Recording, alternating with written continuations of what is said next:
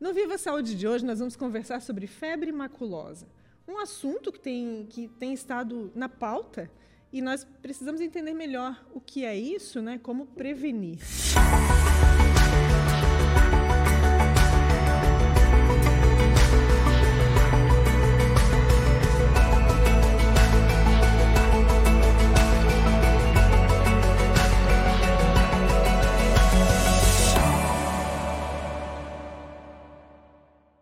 Antes de apresentar os nossos convidados, eu quero agradecer aqui os nossos apoiadores, Unicred e Maria Rocha.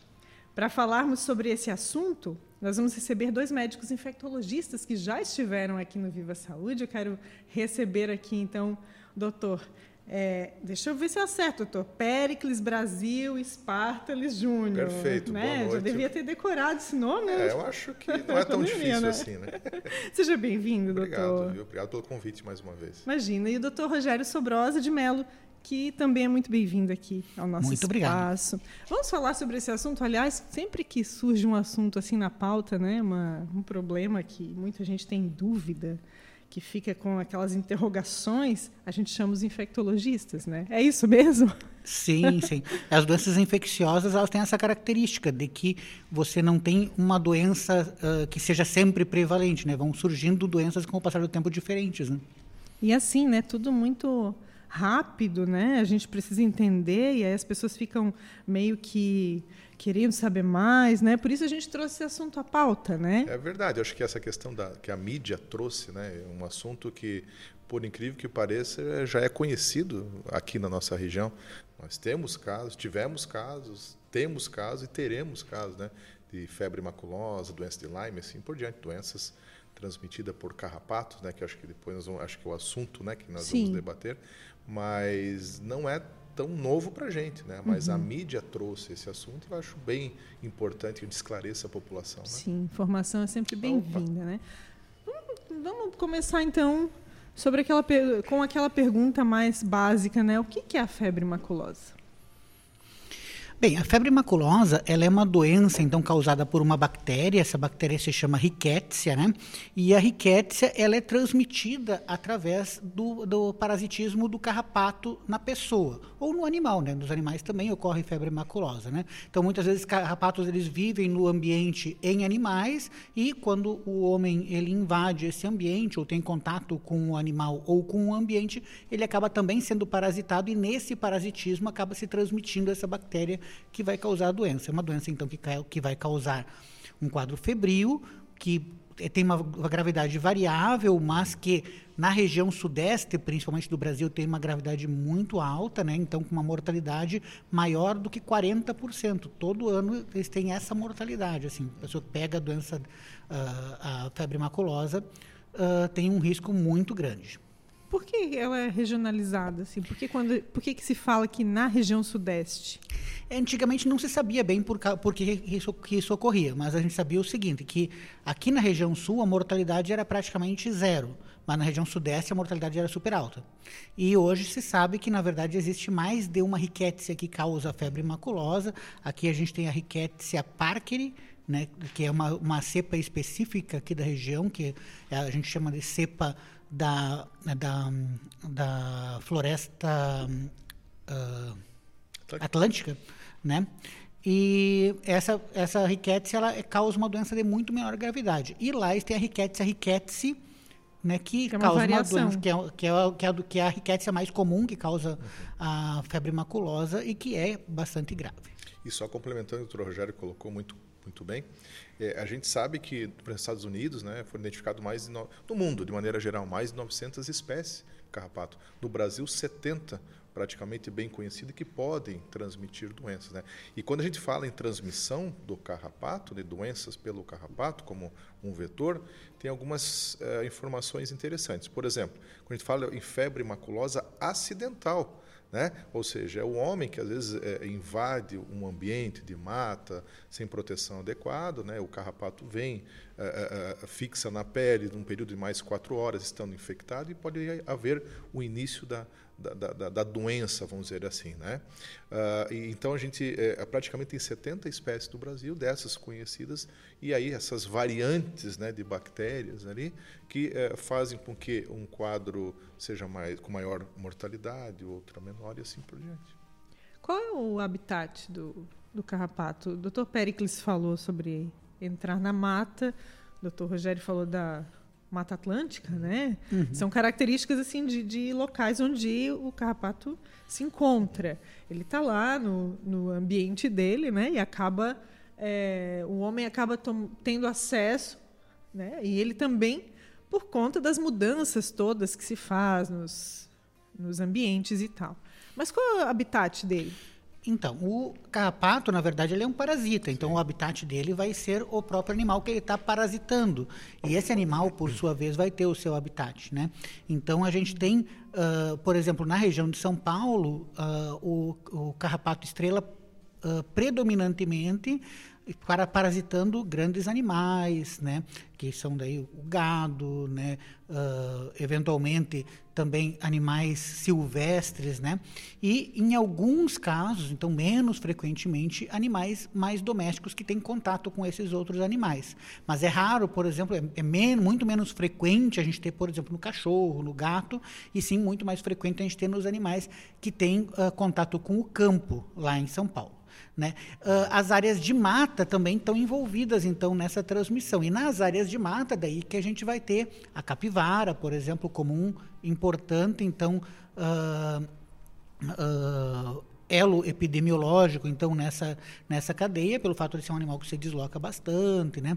E ao mesmo tempo outros animais silvestres também podem ter fazer parte dessa dessa cadeia, né? Mas sempre sendo então parasitados pelo pelo carrapato né? Mas uh, no caso, por exemplo, das áreas de transição, onde você tem a mata pro, muito próxima de áreas de moradias, você pode ter o envolvimento então desses outros animais periurbanos então nessa nessa transmissão. Mas o carrapato, esse carrapato que, que a gente ouve falar, que está no gado, que está no, no sítio, pertinho da gente, assim, é esse carrapato que é não. é preocupante? Na maior parte das vezes não é o, o carrapato que predomina nessas, nessa, nessas, nessas localidades aqui em Santa Catarina. Então, aqui em Santa Catarina, a gente tem pouco do carrapato Uh, causando parasitose no gado, por exemplo, outras coisas que não é o carrapato. É o mesmo, que, não é, é outro que... carrapato é outro que parasita. Carrapato. Mas a gente tem bastante nas áreas de mata. Né? Então a gente tem o contato com as áreas de mata.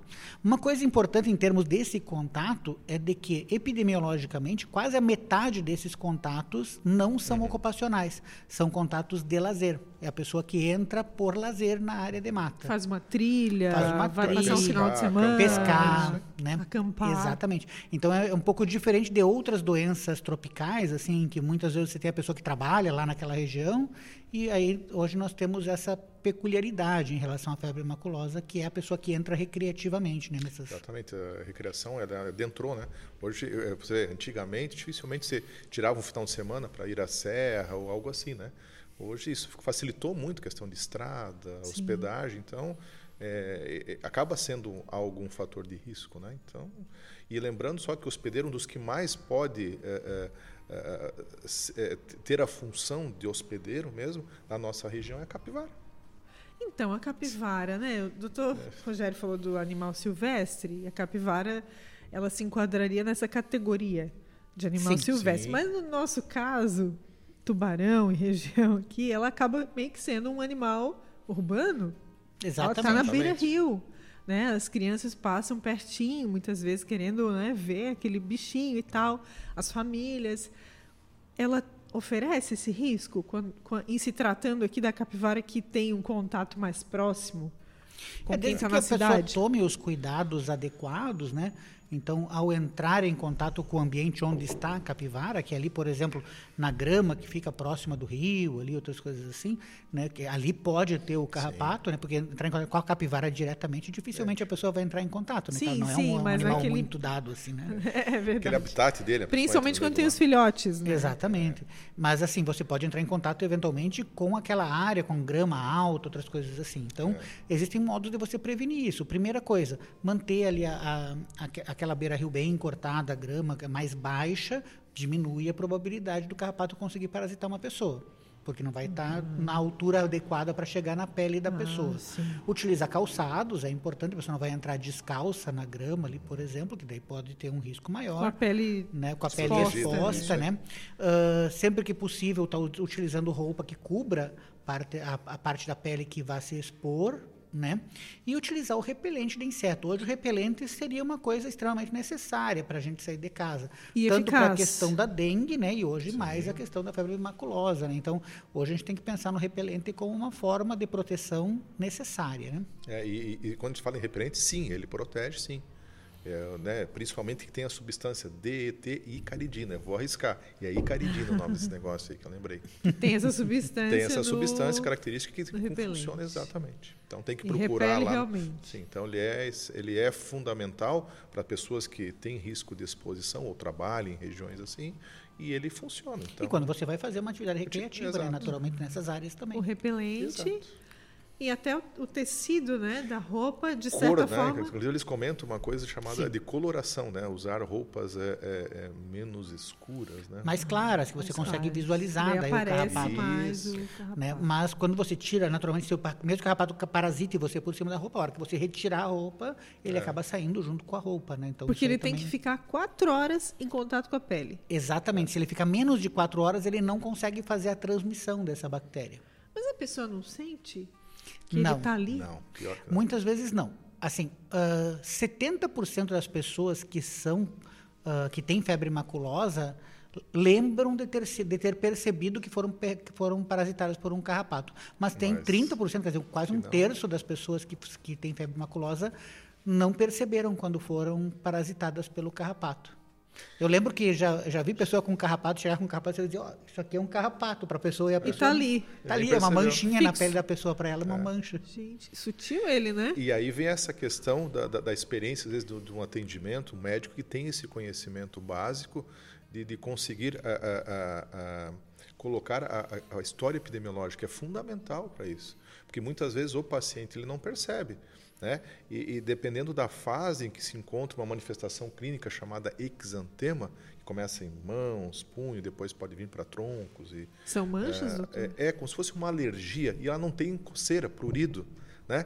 E é, é, se a história epidemiológica não estiver inserida no atendimento desse paciente, fica muito difícil você chegar nessa hipótese diagnóstica Pode de ser qualquer coisa. É, porque ele vai dizer que tem febre, aparecem essas lesões é, entre o terceiro e o quinto dia, e aí? É uma alergia, eu, talvez um alimento, e passa desapercebido. Uhum. Agora, jamais, né, é, é, assim, a pessoa não poderia pensar em febre maculosa, é, sabendo que ele veio de uma certa região, teve uma exposição, né, é, teve febre, tem dor articular, mialgia, dor no corpo, né, pode ter diarreia, dor abdominal e o aparecimento dessas manchas, né, desse exantema, que depois ele evolui para máculas, né, e pápulas, né, já que pode aparecer isso aí. Então, com esse, esses achados, com essas informações, com alterações é, no exame físico do paciente e com uma história epidemiológica positiva, você tem que pensar entre algumas hipóteses a febre maculosa muitas vezes não se leva tanto tempo para poder fazer esse diagnóstico. Né?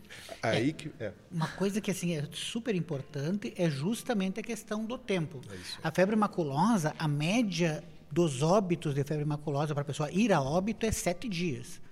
Então não é uma coisa que você possa esperar a evolução da doença para daí. Então você tem que pegar e começar o tratamento e suspeitar da doença já na fase inicial. E a fase inicial, que a gente chama de fase prodrômica, os sintomas não são tão específicos.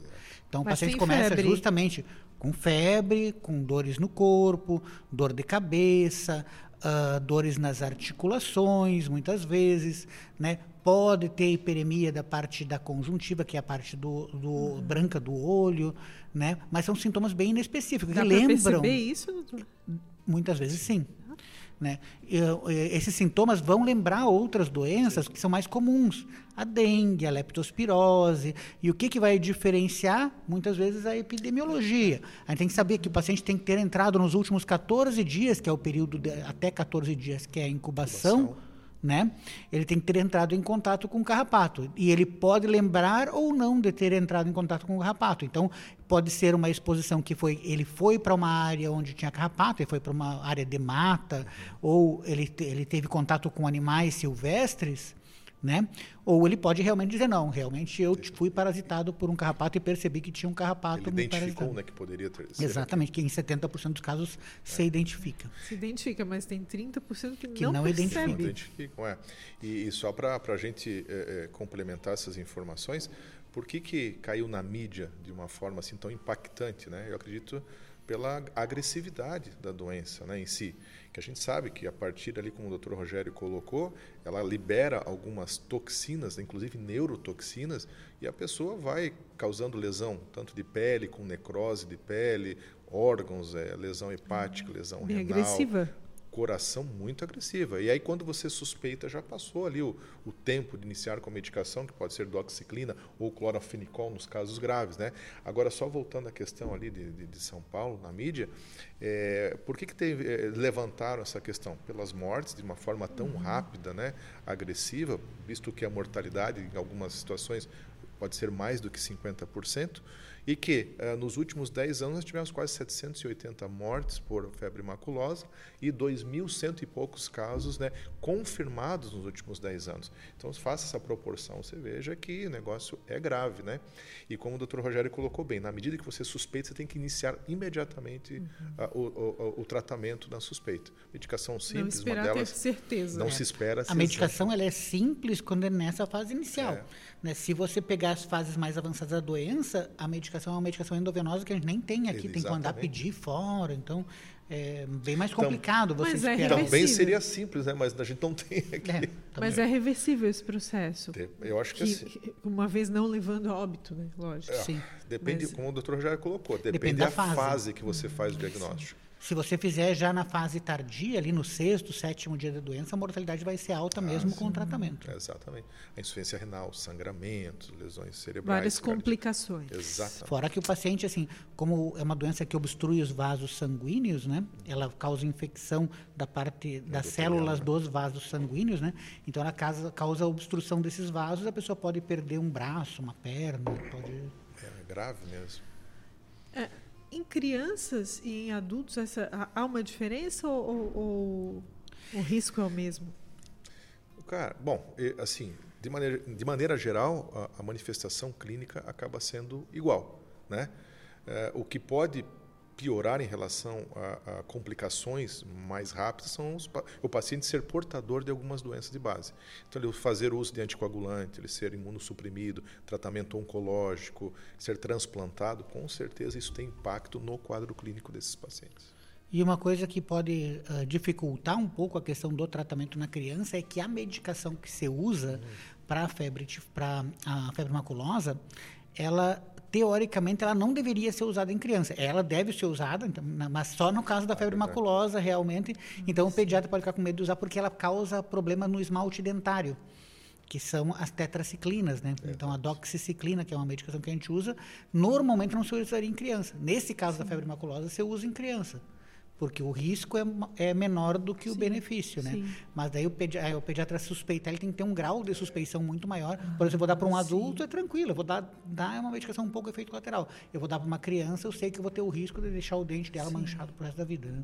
O que, que se faz, assim, é, qual, é qual a conduta que vocês, que vocês médicos infectologistas indicam, né? Porque a gente tem uma região aqui é, que tem essa característica de, de, de, interior, de sítio, né? Como o Dr. Pericles falou, as pessoas elas tendem agora a buscar mais esse ambiente para fugir um pouco do estresse, fugir né, dessa rotina agitada. qual, o que, vocês indicam como médicos para prevenção mesmo? É claro, botar roupa, repelente e tal. Mas a gente sabe que no dia a dia, é, para conter uma criança, muitas vezes chegar perto de um ambiente que tem um animal, enfim.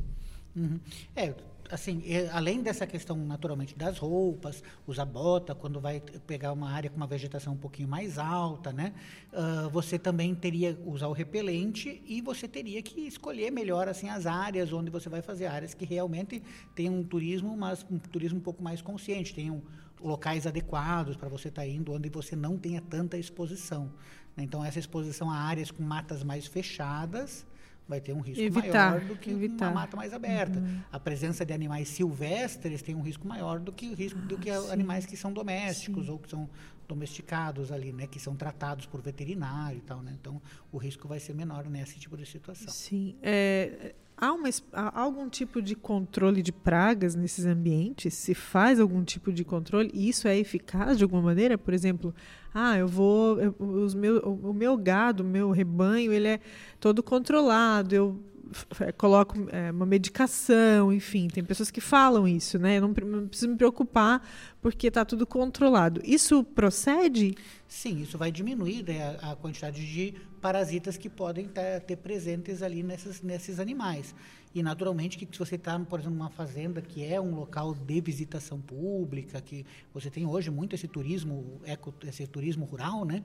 Então, naturalmente que os animais têm que receber esse tipo de tratamento. Isso é uma responsabilidade também do, esta, do, estabelecimento, né? Exatamente. Sem dúvida, isso aumenta a segurança né, uhum. das pessoas que vão lá, que procuram, vão visitar. Mas é eficaz. Sim, sim. Isso, eficaz. isso que se faz, é, assim, é, isso é um acaba... conjunto de, de, de, de, assim, de, medidas que você precisa e cuidados sim. que você tem que ter, né?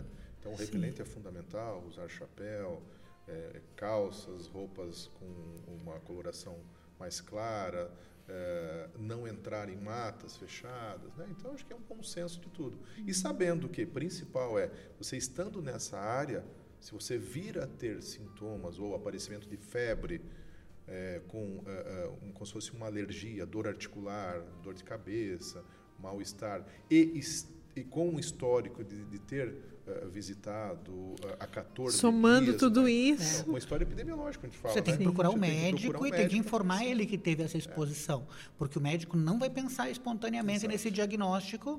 Uhum, né? Sim, tem que trazer a história toda, né? Olha, eu estive lá, né? tem todas essas Porque suspeitas. O, o, se a gente esperar, por exemplo, aparecer as lesões de pele, você já está numa Pode fase ser avançada. tarde. A lesão uhum. de pele aparece entre o quarto e o quinto dia. Uhum. Sim. Né? Então, primeiro é... sintoma é a febre? Do... Primeiro aparece a febre. Né? Então, Como é que é essa febre? Ela é parecida com... febre alta, né? É uma febre alta, normalmente acompanhada de calafrios também, né? Então, é uma febre que chama bastante atenção, assim. Alta é acima de 39? Acima de 39.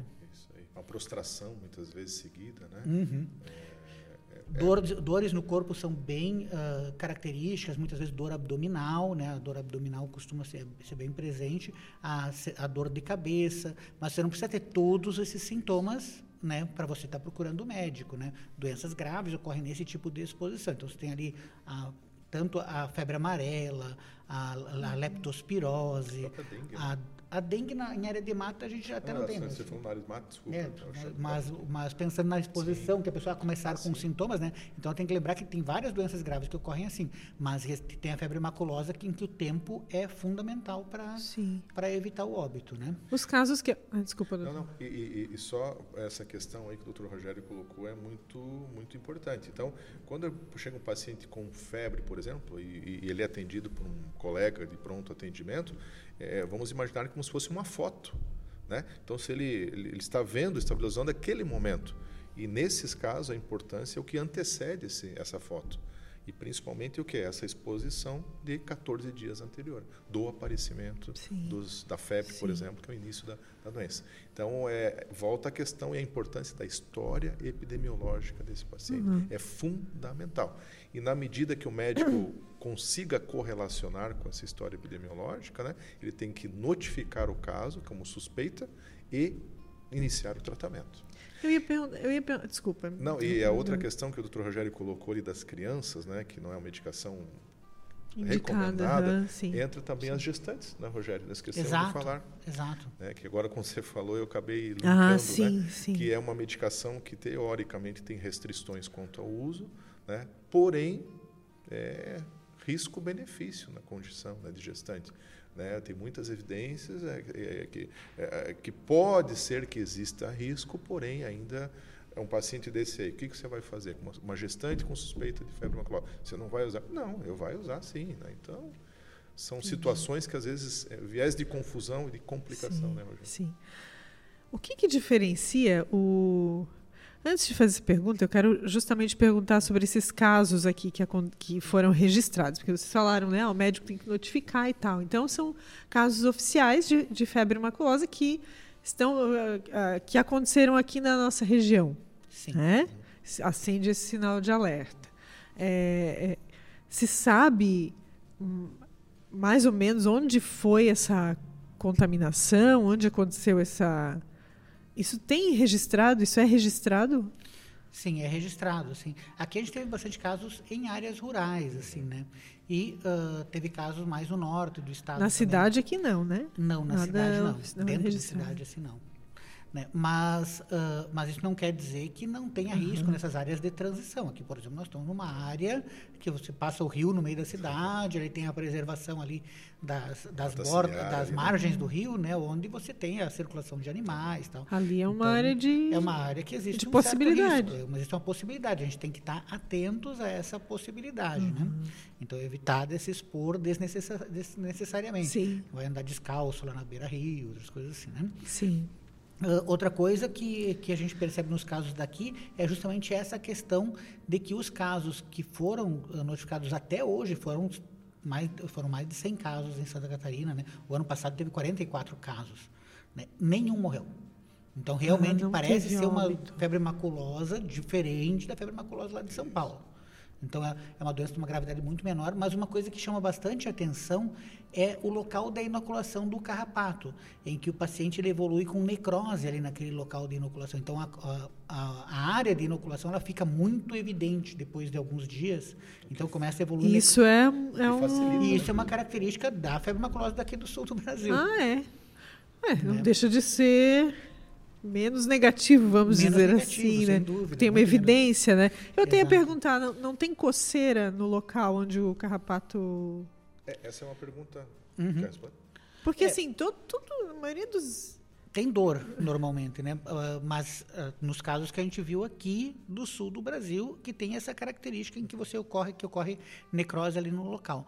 Agora, nos... Uh... Porque para não perceber, né? É. Provavelmente para não perceber a enquanto, picada. Enquanto do... o carrapato está parasitando, você não sente dor, nem sente coceira. Ele tem uma, uma, uma linfa ali, né? Com ele faz, ele é, faz de é. propósito, né? Ele faz para não sim. ser percebido. Mas agora depois, então vamos dizer assim, depois ali durante o curso da doença, no caso da febre maculosa aqui do sul do Brasil, a gente tem essa característica de que o local onde estava parasitando fica bem evidente, fica... né? Enquanto no sudeste não tem isso. Daí é uma coisa a né? menos para ajudar também no diagnóstico, o que também pode trazer um prognóstico pior. Quando você consegue evidenciar, ah, aqui tinha um carrapato parasitando e fez uma lesão, você vai pensar, tá, o carrapato está envolvido nessa doença. Enquanto se você não tem nenhuma lesão no local, Sim. a tendência é a pessoa não relacionar uma coisa a outra, né? Eu pergunto da, da, da sensação de, de, coceira, né? Porque, por exemplo, se uma aranha uhum.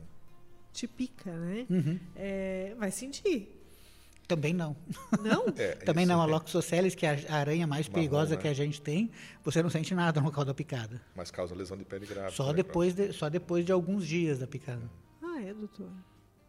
Por outro lado, temos que lembrar que também essa questão da, da febre maculosa, né, que, é que, que, que, parece na região sul aí, uh, uh, uh, pode aparecer uma lesão característica e não pode esquecer do Lyme, que é a doença de Lyme, que é transmitida por um por um outro carrapato, né, com uma outra bactéria, Borrelia burgdorferi, e que essa sim faz uma lesão, uma úlcera com, é, é, é como é que chama? Um pouco mais parda. Uma lesão inflamatória, inflamatória ao, né? ao redor, que parece um alvo, assim. Isso, que fica mais fácil de você identificar também. Então, mas bom. ela não tem esse risco de ela gravi... até, essa gravidade. tem gravidade, mas ela é bem menos, vamos dizer assim, ela não tem essa gravidade é. a curto prazo. Assim, ela causa mais problemas mais sérios, mas é mais a médio e longo prazo. É. mas que também entra no diagnóstico diferencial. Sim. Então, por isso essas informações são fundamentais para que o médico Sem tenha dúvida. segurança na notificação e também, assim como Lyme, você iniciar o tratamento. Então, você não pode perder tempo nessa situação, né? O que, que diferencia, agora sim, né, aquela pergunta, o, o carrapato estrela, que é esse vetor, né? É o vetor, né? É, dos outros tipos de carrapatos ele não tem nenhuma peculiaridade muito especial. Assim, ele tem normalmente um formato um pouquinho mais triangular, tal, mas ele é muito parecido com outros tipos de carrapato. E quando você identifica o carrapato em si, você pode enviar ele para vigilância entomológica, né? Então você entra em contato com a vigilância sanitária e eles fazem a identificação do carrapato que fez esse parasitismo, né? E aqui em Santa Catarina tem uma equipe que faz essa identificação. Então uh, não tem como você identificar você mesmo, mas existe essa possibilidade de entrar em contato com a vigilância sanitária e pedir para fazer a identificação. Ele... É que nem eu fazer uma analogia com cobras venenosas e não venenosas. Antigamente, né, claro, que ajudaria. Eu estava aqui ah, lembrando disso. Né, a cabeça triangular, ah, quando você vê uma cobra quem que Cada vai parar para ver, né, doutor? É, Fala hoje sério. em dia não é bem assim, né? Quantas cobras... As pessoas já nem veem o carrapato direito, é. não vão identificar. É, ainda né? tentar identificar, reconhecer. Mas é, é interessante porque é o carrapato estrela, que é esse vetor da, sim, específico. Sim. Da, que, Pegou a fama que causa... de carrapato estrela, né? E ainda tem esse nome, né? Que é, é uma estrela. Uhum. Enfim. É. E normalmente ele é pequenininho, mas depois que ele suga o sangue, ele vai ficando grande, vai ficando maior por causa do, do sangue, sangue, da quantidade de sangue que tem dentro. Então, não, nem isso tem como identificar, porque ah, é pequeno, é grande, né? Porque varia no tamanho. Realmente. Uh, os animais, eles estão também no, no, no grupo de risco de, de Sim, os animais contrair também a febre fazem. maculosa. Sim, eles também eles contraem e também ficam doentes muitas vezes. Acontece a mesma coisa? A não, não é. A, a, em alguns animais é mais grave, em outros animais é menos grave. Não, não é exatamente igual em todos os animais. E depois esse animal ele acaba as pessoas, né, vão, enfim, ter contato com ele, vão consumir, né, enfim, isso acontece, né? Existem Isso outras tem, formas tem de algum transmissão? risco também? Não, não. Pelo consumo da carne animal nunca vi. Já vi, por exemplo, uh, relatos de transmissão por transfusão de sangue, por exemplo. Da pessoa estar com a febre maculosa, outra pessoa recebeu sangue e daí contrair febre maculosa. Ou transplante de órgãos também, eventualmente, né? Então, mas isso se faz... São casos bem esporádicos. Todos aqueles como é uma doença, né? é, como é uma doença grave, né? Uh, naturalmente que, que, se ele morrer da febre maculosa, não vão doar os órgãos, porque sim, é uma doença grave, sim, é perceptível. A gente né? fez um, um, um podcast sobre, sobre, sobre, doação, né? Bem interessante, está lá no. Agora pode acontecer assim, a pessoa está com uma febre maculosa e ela sofre um acidente e morre do acidente. Daí pode ser transplantado o órgão por não se saber que ela está com a mas isso é uma situação extremamente rara. No, Mas isso é uma aba. Tem, tem relatado na literatura. Abriu uma né? aba aqui que Pô, teria que aprofundar. É um raio cair duas vezes. Mas a minha... é. Mas... é verdade. A minha preocupação aqui, quando eu coloco essa questão do animal, né? Até não precisa ser o gado, mas às vezes um animal menor, uma ovelha, uma, um, um frango. O né? frango pode. É, é, é, muito comum, né? A nossa região aqui, ela tem muito esse hábito de, de Inclusive, muita gente tem, tem buscado isso como estilo de vida, né? Para ter o, o, animal de uma maneira orgânica ali, criado no quintal e, e tal, né? É, tem o risco de consumir esse animal, é, essa carne animal, e, e estar contaminado ou não se tem esse risco? Não, não teria essa forma de transmissão. Não, não, não transmite Se você ingerir a bactéria, não vai acontecer Exatamente. nada. O que acontece, é ela tem que ser injetada mesmo na corrente sanguínea. Ah, sim. É, mas vale a gente é, é, lembrar que ele é um artrópode aracnídeo e que, como hospedeiro, pode ser aves, répteis e mamíferos. Então, se a gente partir dessa informação, a gente consegue identificar os potenciais é, hospedeiros dentre eles, né? Mas a, esta forma que você citou de transmissão é não, não, não né? vejo. Só se ele sai do Agora, o animal carrapato, e vai... o carrapato nesse hospedeiro infectado, e esse mesmo carrapato vira a, a, a identificar um outro, outra pessoa, aí sim a transmissão vai acontecer. São essas as doenças que surgem por conta do carrapato ou tem mais problemas que podem surgir?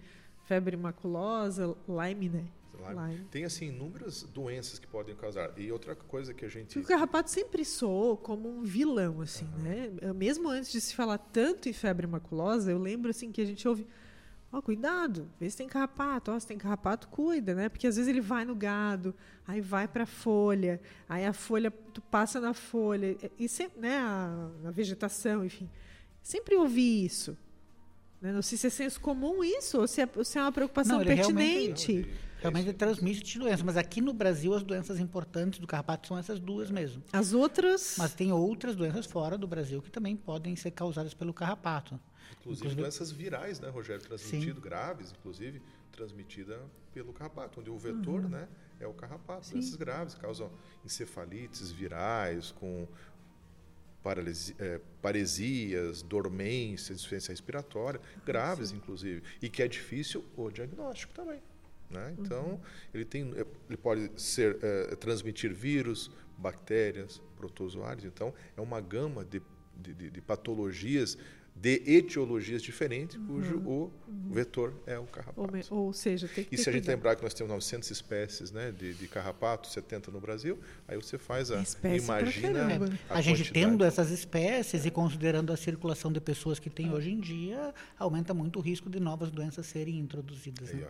Assim como a gente ter vetores. Uh, mosquitos, por Sim. exemplo, circulando também não é bom, porque tem um monte de doenças que podem ser introduzidas por causa disso. Isso vai acontecendo, vão acontecendo mutações, doutor? É isso que está querendo dizer? Não, as não. pessoas trazem mesmo a doença, a pessoa vem de um outro país, está com aquela doença, o vetor ah, já está aqui. Sim, ele, ele pega de uma pessoa e leva para outra. É Só transfere o problema. Entendi. O, o, o cachorro, o gato, eles são também, é, principalmente esses que estão no sítio, solta o cachorrinho, vai, passeia, tal, volta para casa. Ele pode ser um, um Nesse caso, sim. Um se você não tiver o cuidado adequado, sim. né, de você utilizar então os antiparasitários adequados para esses bichos, eles podem se tornar um vetor para sua casa. Estando em área, vamos dizer assim, área rural, como isso, você citou. Isso. É mesmo até áreas periurbanas, aqui a gente tem áreas que têm a mesma característica é. de área rural. Né? Identificou o carrapato nesses animais, por exemplo?